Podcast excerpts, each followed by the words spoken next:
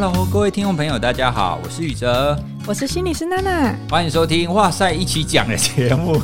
你确 定你要叫这个名字吗？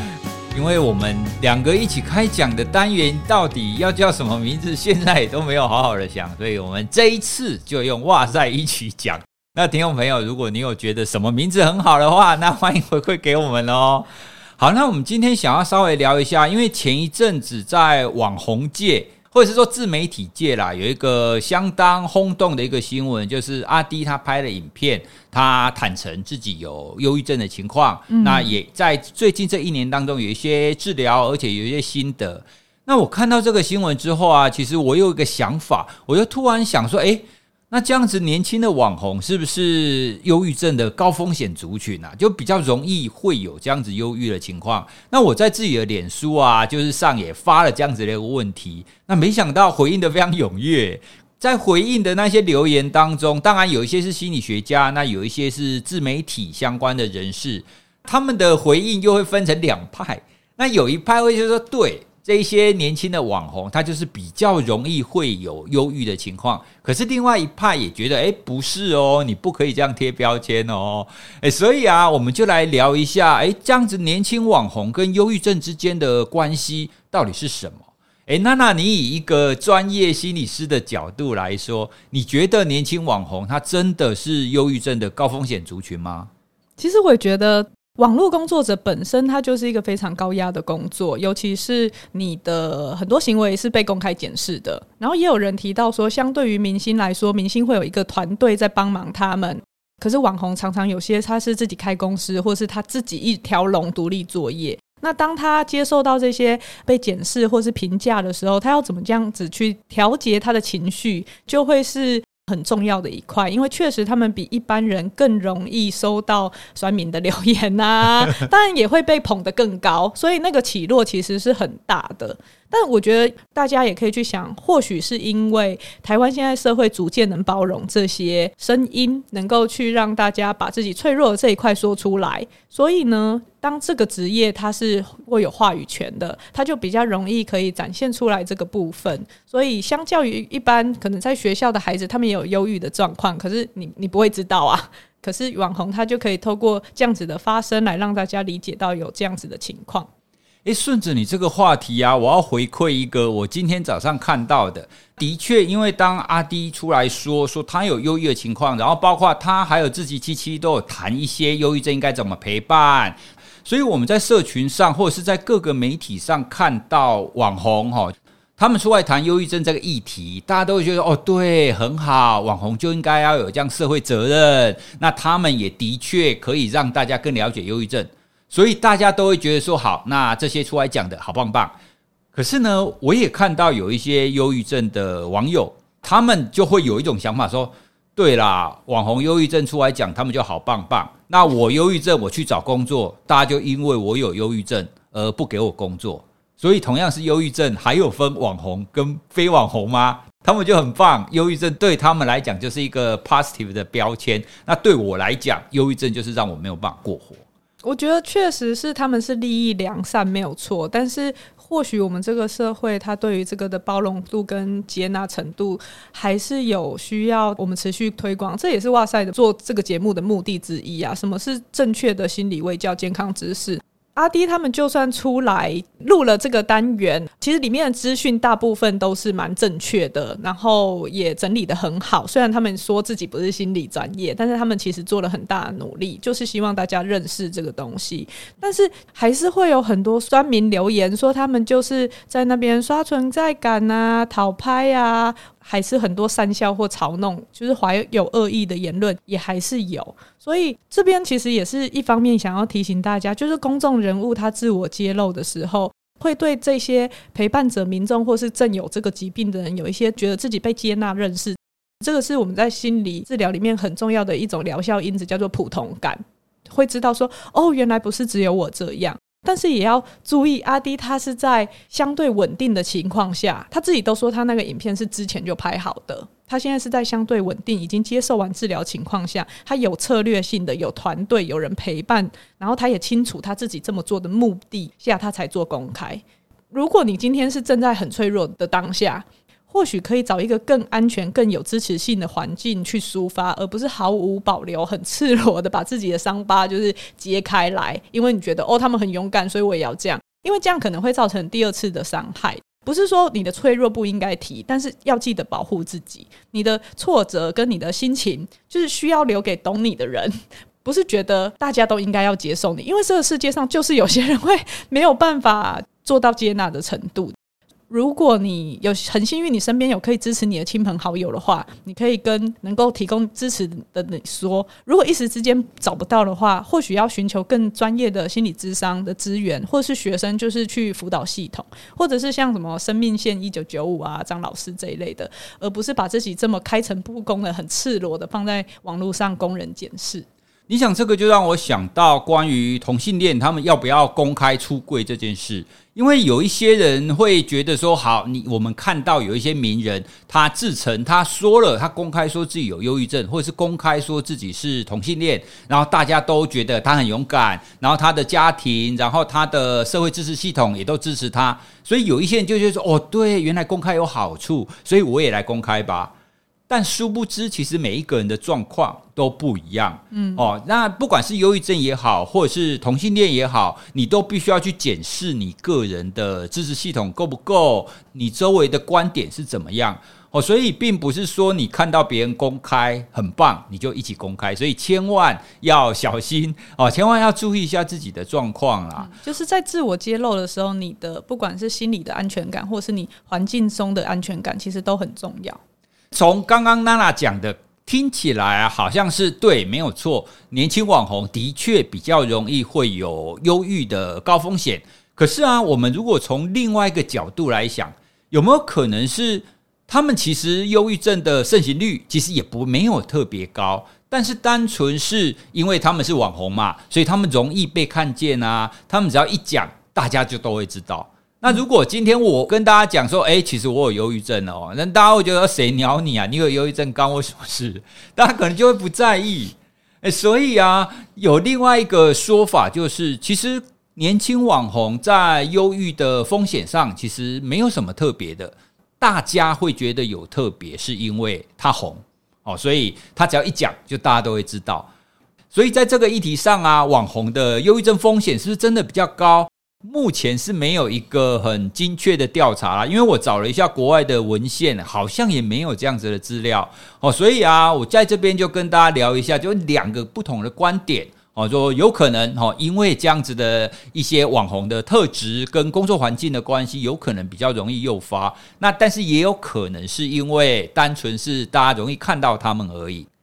好，那接下来呢，我我们就来假设。假设年轻网红真的比较容易会有忧郁的情况，好了，那我们来聊一下有哪一些因子使得年轻网红跟一般人不太一样。娜娜，你有想到就是有什么比较特别的，我们可以深入的来讲一下的吗？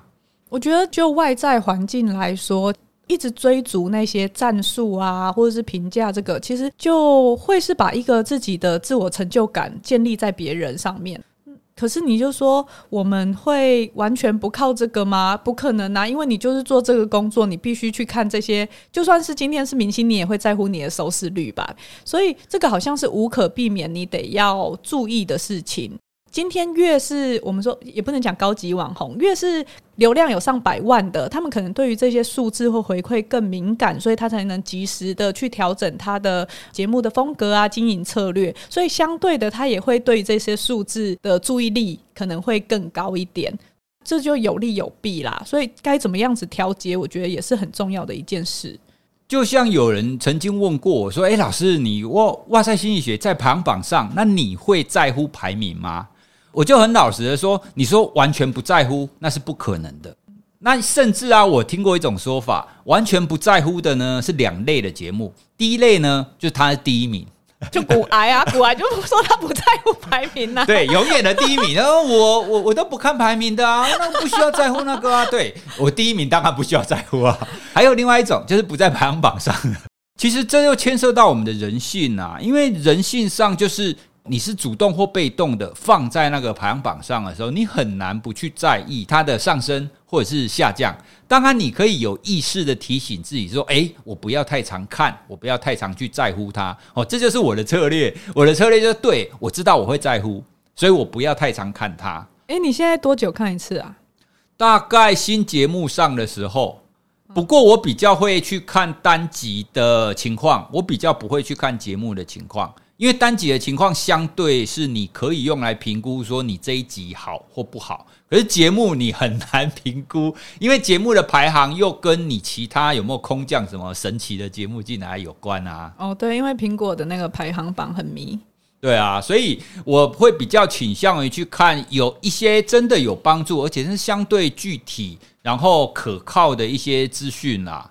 刚刚娜娜娜讲到这一点，其实有不少的研究也有看过一些个案的情况，他们的确是因为这种按赞数或是流量。像我之前有看到一篇媒体，他去采访一些很红的 YouTuber，那那一些 YouTuber 也都是很年轻的。那就有其中一个 YouTuber 提到啊，就是当他的节目开始越来越多人看的时候，他就会很针对那一些流量、那点阅数啦、赞数啦等等的。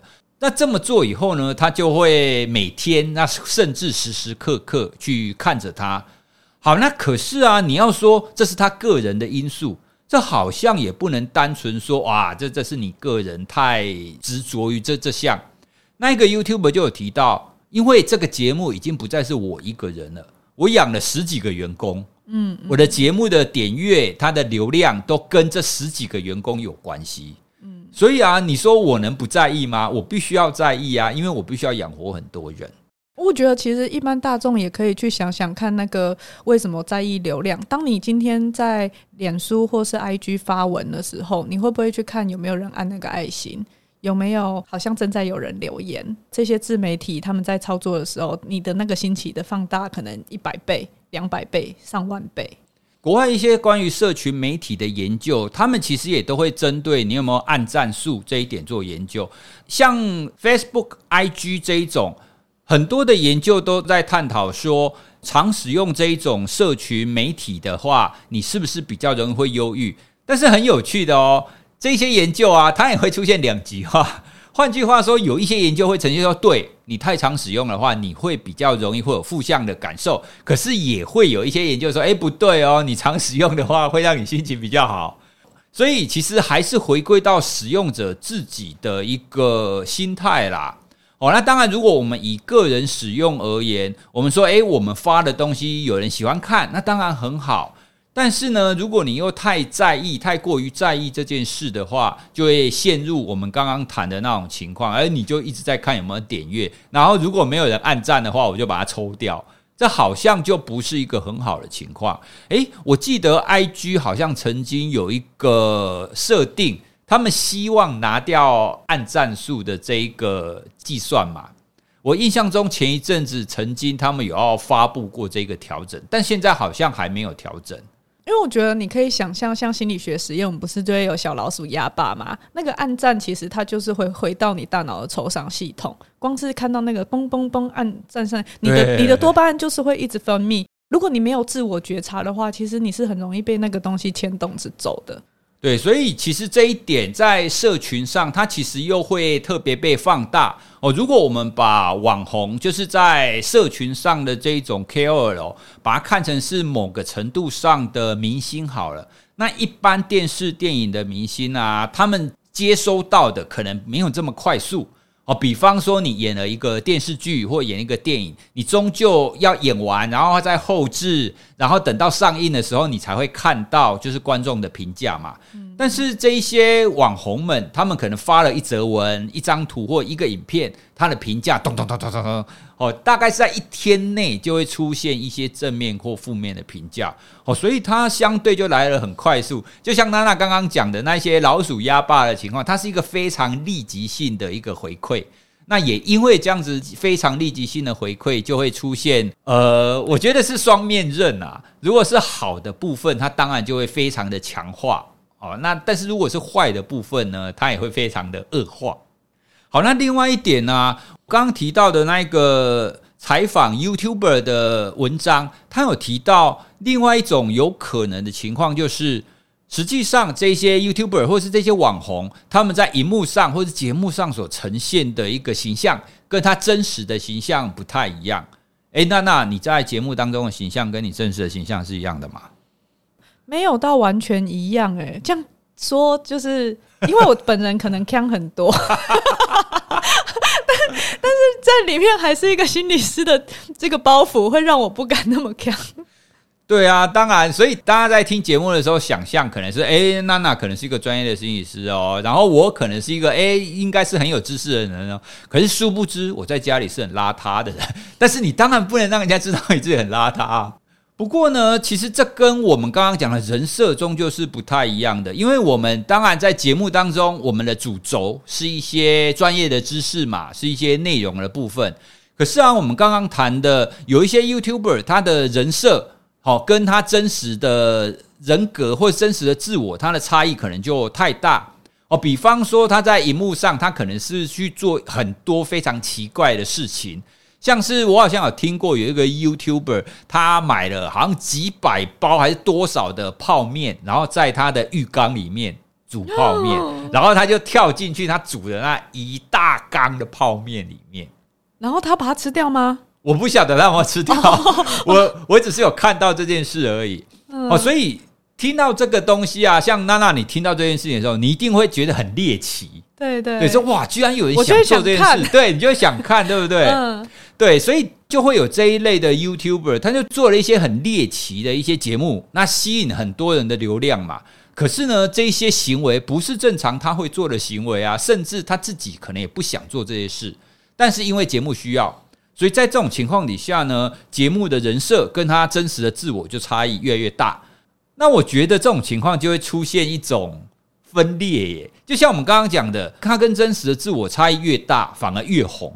所以久了以后，他会不会自我怀疑啊？他会怀疑说，大家真的是喜欢真的我吗？还是喜欢我们所塑造出来那个很奇怪、很猎奇形象的我？嗯，因为我觉得不用到这么分那么开的情况。当你自己的生活中，你想做的事情，你真正的声音没有办法表达出来，然后你可能都活在别人的期待中的时候，其实那种自我矛盾就会让你已经很不舒服了。何况是像你刚刚说的这个差异这么大的。久了，你渐渐也会迷失自己，然后越来越难跟自己接触。我想那个状况会变成说，大家真的喜欢我吗？我现在到底在干嘛的那种焦虑感会跑出来。然后久而久之，如果负面的评价，你的注意力放到那边的时候，忧郁的情绪可能就会也慢慢跑出来了。听起来似乎就是这个节目到底是因为他维持他的初衷，就维持他真实自我而红的。还是因为他是背离了初衷而红的，到底是哪一种？好，那比方说，哇塞心理学一直以来我们都是在谈心理学嘛。但是如果有一天我们开始在做一些跟心理学截然不同的事的时候，比如说什么？比如说什么？嗯，诶，我一时间想不到，诶，我突然觉得好像什么事都可以跟心理学扯上边。我们停顿了十秒，但是仍然想不出来。好啦，这只是举例。所以就就是，如果你节目之所以会红，是因为你持续的维持初衷，然后所以渐渐的被看到，那这种我觉得他就相对于不会有那种人格分裂的情况。但是如果他之所以会红，他可能是因为他做了一个跟他自己本身的性格，或者是跟他自己的初衷截然不同，然后就莫名其妙红了。哦，那这种情况可能久而久之，他就会觉得说，哦，好，那我到底。我做这个的目的到底是为了什么？而且啊，其实这一种，我觉得又会搭上我们刚刚谈的，因为流量的关系哦，因为他所做的事情其实并不是他的原本的样貌嘛，跟他原本的人设或者是跟他的初衷不一样，他会变成去更去追逐我们刚刚说的社群上的暗赞哦，或者是社社群上的风向哦，所以他就必须要更加去在意。到底现在流行什么？其实我们也看过有很多的网红，他现在做的跟他一刚开始做的也不太一样啊。哦，那到底是哪一个？我们就不多说了。其实大家应该都会看过有一些网红是这个样子的。就是我们觉得有可能，因为现在网络自媒体发达的关系，也连带的会让这一些节目制作者哈，特别是在第一线的这一些人，他们会有比较高的风险呐。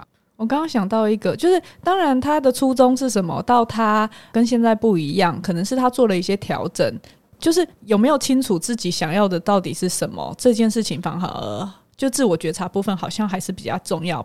比如说，大家都知道周星驰，他其实本身是一个可能比较相对沉默寡言，并不是呃喜剧电影里面的那个样貌。嗯，可是今天如果我可以很明确的区分出来，这个是表演，那是我表演的一个状态，我是一个表演者，那这个是我，我很清楚的觉知到这个的话，或许不会有那么大的内在冲突。可是我觉得现在的网红是因为他们把生活的很。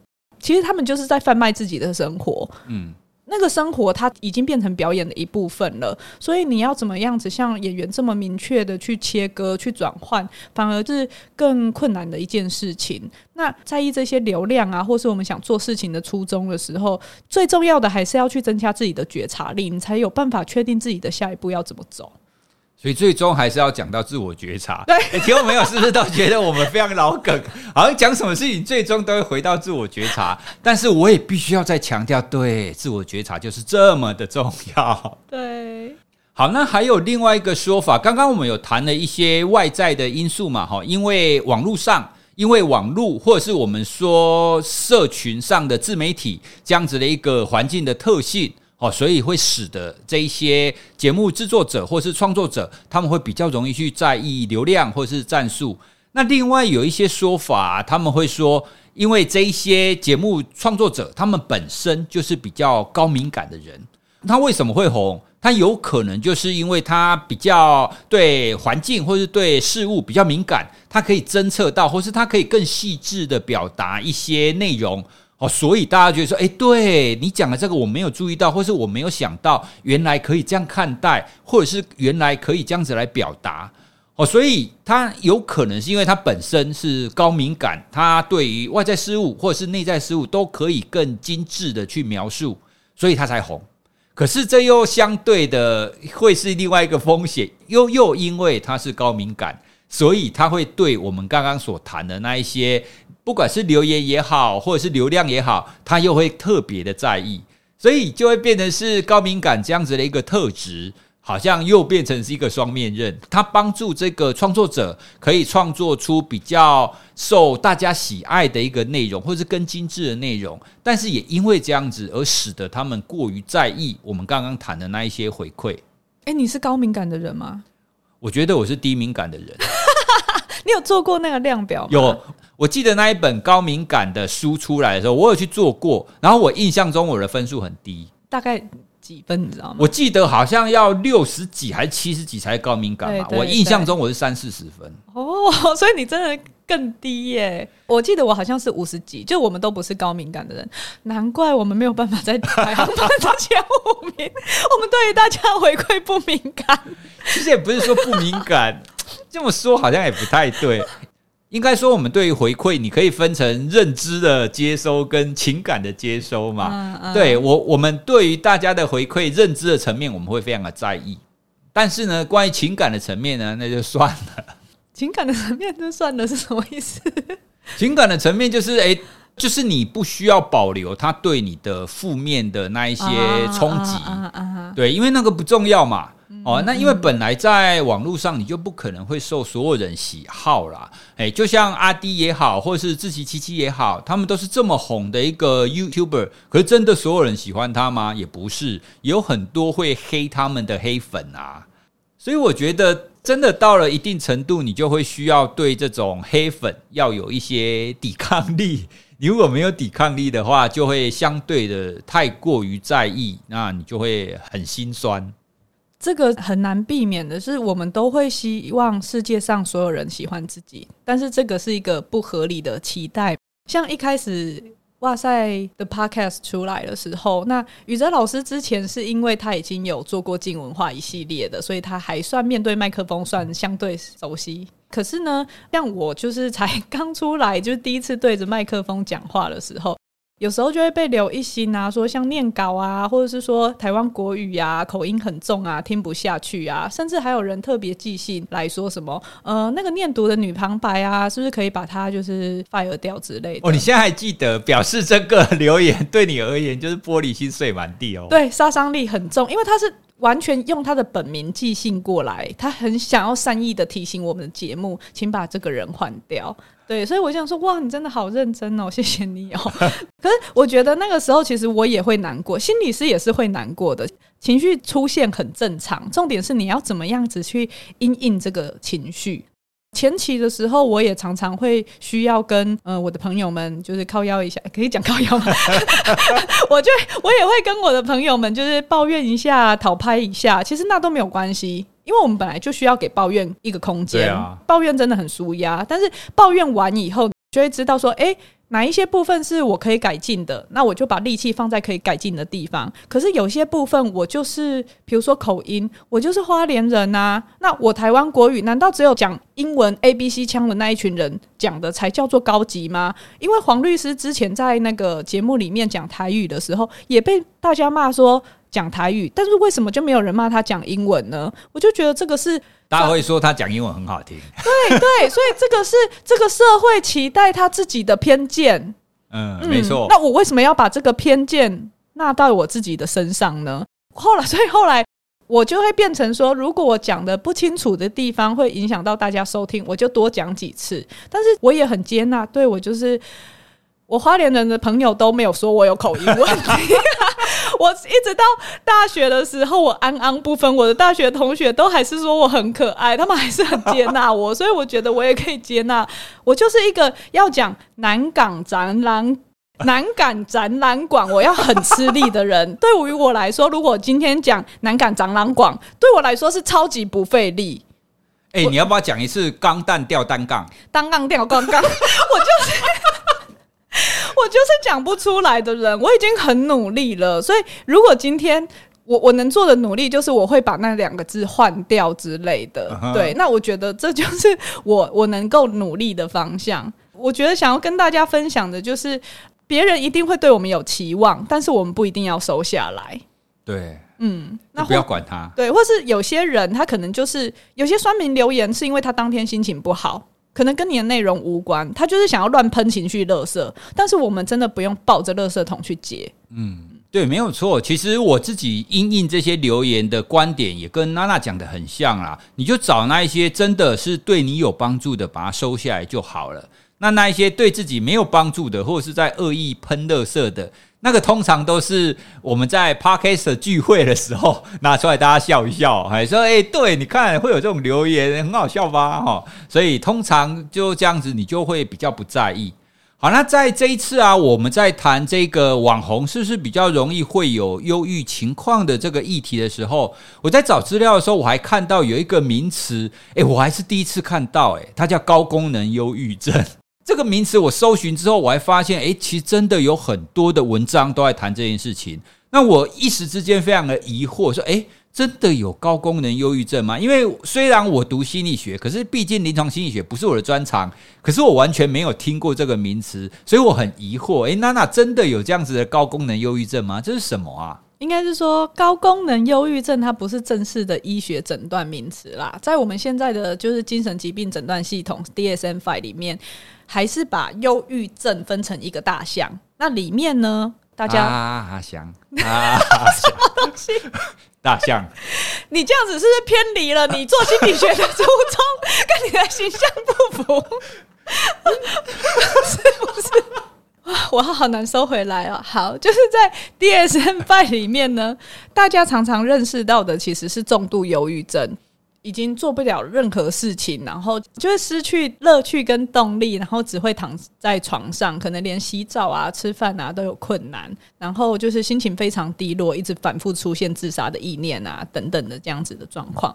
但是，并不是所有人的忧郁症都到这个程度，有时候医生在没有那么严重的程度或时间没有那么长的状况下面，他们会下的反而是非特定性的忧郁症这个诊断。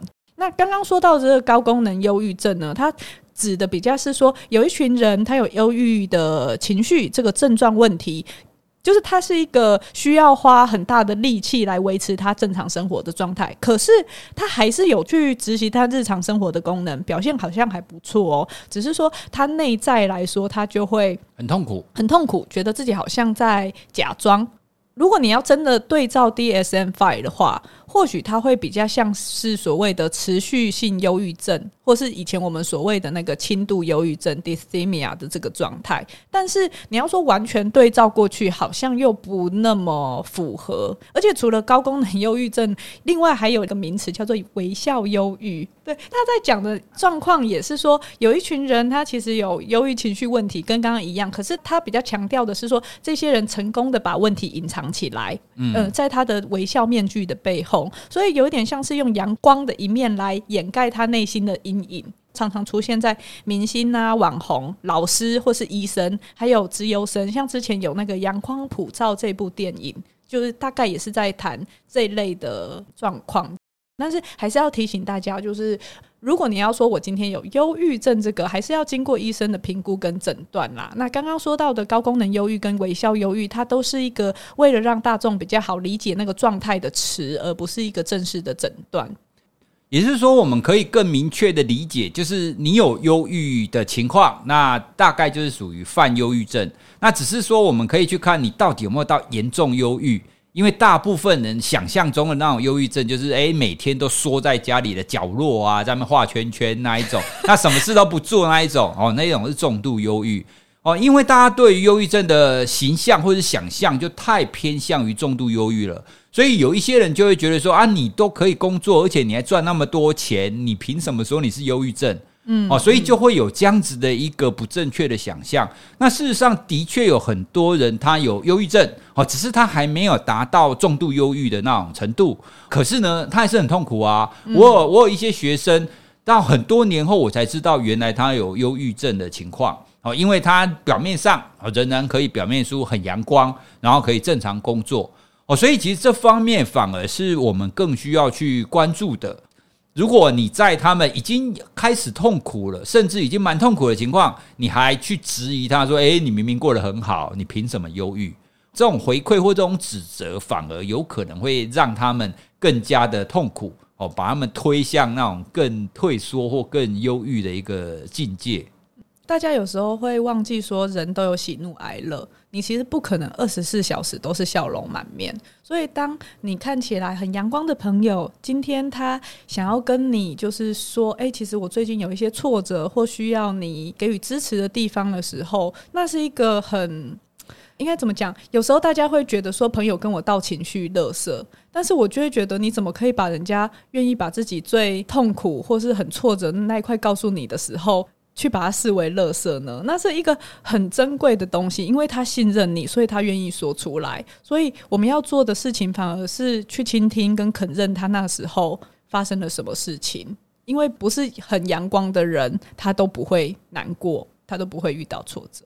所以我们反而需要对这方面有更细致的了解。就忧郁症不只是那样子很刻板的一个想象了。好，那那既然谈到这个部分。那那你可不可以分享一下，你是不是也曾经有忧郁的情况？就可能不到忧郁症，但是我们每一个人都会忧郁嘛。那如果你忧郁的时候，你你会怎么去调整呢？因为自己心理师的这个角色，所以我自己会从认知跟行为这两方面去着手。我们就用那个刚刚说的那个来举例好了。像端明留言的状况的时候啊，我归类出来有几个对我自己很有帮助的认知调试。第一个其实就是因为你。你记得你那时候有给我一个提醒嘛？就是一个很中性化的提醒。那个时候有说，如果你开始被骂，其实就表示我们突破同温层了。这句话很让我觉得，呃，有另外一个观点。如果今天就常态分配来看的话，我们一定是因为收听的人变多了，所以才越可能触及我们非同温层的那些极端值。那这个就会让我聚焦在说，哦，是因为我们节目成长了，所以。就很像不是我的问题，而是因为这个是一个现象。嗯嗯嗯，比较不会这么的自责，觉得都是我不好。要是我讲的再好一点的话，要是我讨人喜欢一点的话，我们就不会收到一星评价，你就比较不会落入这样子的想法里面。但宇哲老师的提醒，大部分都是很理性的啊，理工男状态。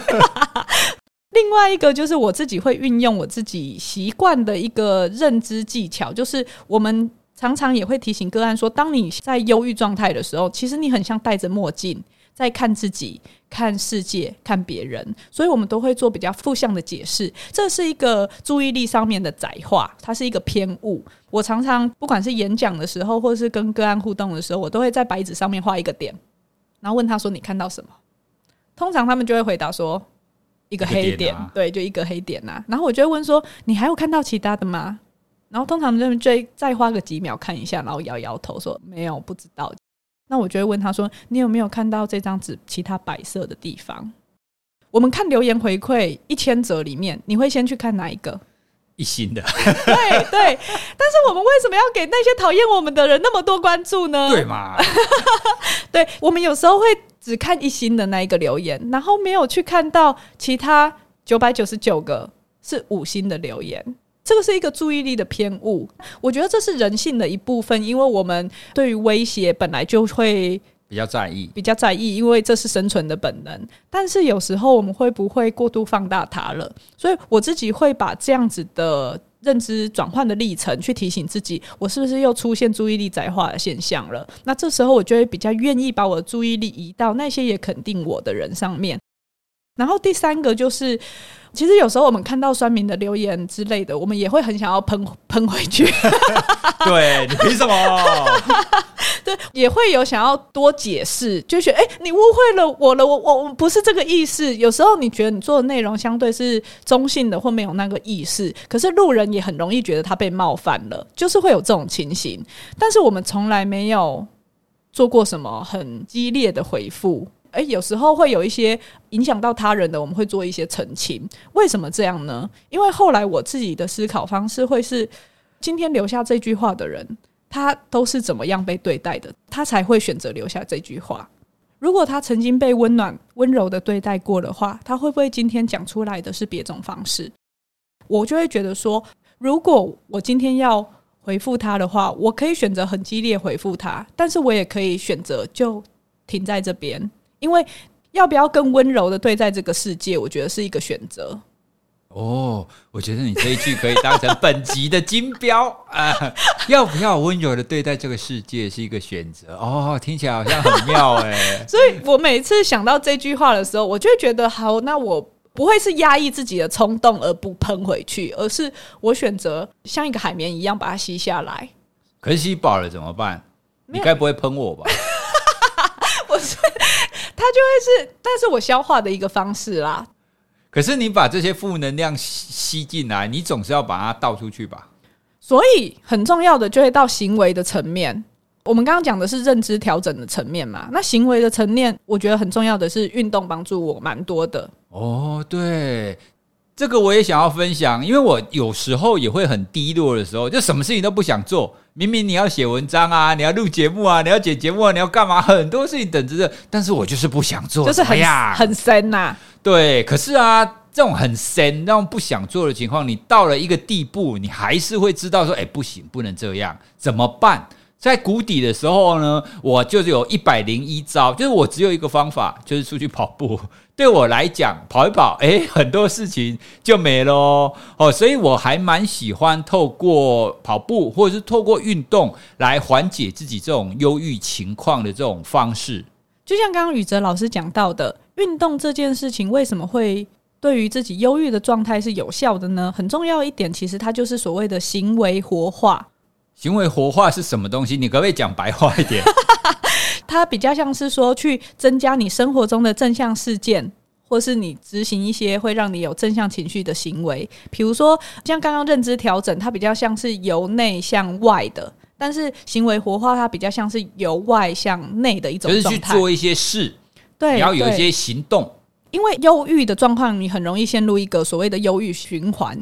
除了情绪低落以外，失去动机跟兴趣，然后你会觉得累累的，甚至会有点社交退缩。你就是不想跟别人讲话嘛，所以你就会躺床，不愿意出门。这种状况呢，你就没有办法去接触到新的事物，所以你不会跟人家有正向的互动，自然就没有正向的回馈，所以就继续躺床。然后你又继续在床上处事负向想法，然后就更低落，更不想出门，这就是一个循环。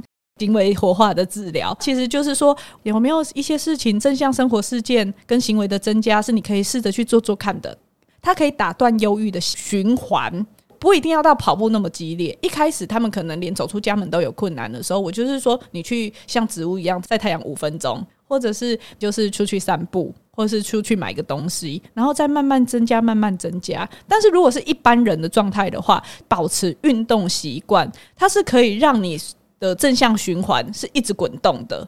对，所以说运动治百病就是这个样子。好，那听众朋友，如果你听到这边你还没有跳出去的话，恭喜你！我们接下来要跟大家讲有一个哇塞专属的优惠哦。好，那由娜娜来跟大家说明一下哦。因为宇哲老师跟我，我们都算是路跑的爱好者，一直以来其实使用的鞋款都是 Brooks B R O O K S Brooks 这个跑鞋，穿了以后基本上就是有点回不去了，反正坏了一双就会买一双。今天是有认识的厂商，叫做跨运动，我们跟他合作，精选了三十六款的鞋款，只要在他们的虾皮卖场输入就是“哇塞心理学”的专属折扣码的话，就可以享有期间限定的优惠。就是它里面已经有优惠了，可是你输入我们的优惠码，还可以再八五折。他们的这个精选鞋款专区呢，我们就会放在资讯栏里面。对，那 Brooks 这个鞋子啊，因为我一刚开始在跑步的时候，我穿过美津浓的，有穿过亚瑟士的啊。那这两个其实都是非常知名的世界大厂。穿完这两款呢，我其实都觉得不错。可是后来我接触到 Brooks 之后，我就一直穿的这个鞋款。那我穿的那一个是穿 Ghost 哦，就是鬼啦。我那穿的就像见鬼一样，跑得非常的快哦。所以我非常的推荐大家，如果你也喜欢跑步的话，或者是你想要尝试跑步的话。推荐大家可以试试看这个鞋款，这个在国外也是一个跑步的一个大厂牌的鞋子，只是在台湾的能见度比较低一点而已。哦，那它的价位其实也不高，推荐大家可以使用看看。这次他们还特别提供了 Ghost 系列里面的第十四代，它是 Gore-Tex 防水科技款哦，所以。以台湾鬼还防水，对，就以台湾很容易下雨的时候，你可能跑一跑遇下雨的情况，你也不怕说就是会湿掉什么的。而且我可以拿它当雨鞋吗？